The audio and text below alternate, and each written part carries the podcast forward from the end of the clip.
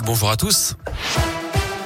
On commence par vos conditions de circulation dans la région avec des ralentissements dans la Loire, notamment à Saint-Etienne sur la nationale 88 entre Bellevue et Lamétard du monde à cause de travaux hein, sur 2 km.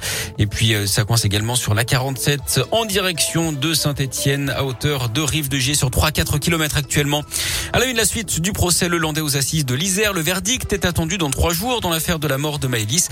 Aujourd'hui, il sera encore question du profil psychologique et psychiatrique de l'accusé. De nouveaux experts sont appelé à témoigner. Ce matin, un médecin psychiatre explique que le risque de récidive chez lui est extrêmement marqué. Il est pleinement responsable de ses actes, poursuit ce spécialiste.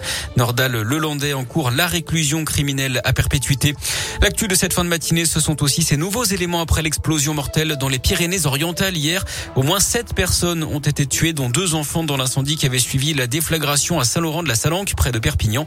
D'après le procureur de la République, des éléments laissent à penser à une piste criminelle. Mais l'enquête s'annonce complexe. Les enquêteurs euh, qui ne pourront accéder au lieu du drame que demain. Le temps de stabiliser un appartement qui menace actuellement de s'effondrer.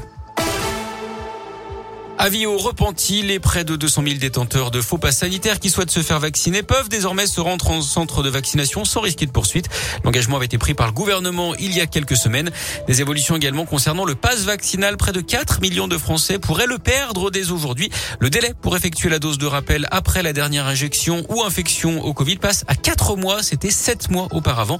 Des règles qui pourraient encore être modifiées prochainement. Une levée du passe vaccinal est envisagée d'ici à la fin mars ou début avril. Et puis euh, demain, les discothèques vont enfin pouvoir rouvrir, elles qui sont fermées depuis le 10 décembre dernier. Reprise également des concerts debout et de la possibilité de boire un verre au bar ou encore de manger dans des lieux accueillants du public, les cinémas, les transports ou encore les stades. L'appel des Restos du Cœur aux candidats à la présidentielle, l'association publie aujourd'hui un plaidoyer de 12 engagements pour placer la lutte contre la pauvreté au cœur de la campagne. Parmi les pistes évoquées, un accès plus facile à l'alimentation, un accompagnement renforcé aux personnes des moins de 25 ans les plus démunies ou encore la lutte contre la fracture numérique. Du foot et de la Ligue des Champions ce soir affiche de gala au Parc des Princes PSG Real Madrid huitième de finale aller à partir de 21h. D'ailleurs l'UEFA annonce ce matin qu'elle offrira 10 000 billets pour la finale de cette Ligue des Champions pour remercier les supporters de leur soutien pendant la crise sanitaire. 20 000 autres billets seront également offerts pour les finales des autres compétitions européennes.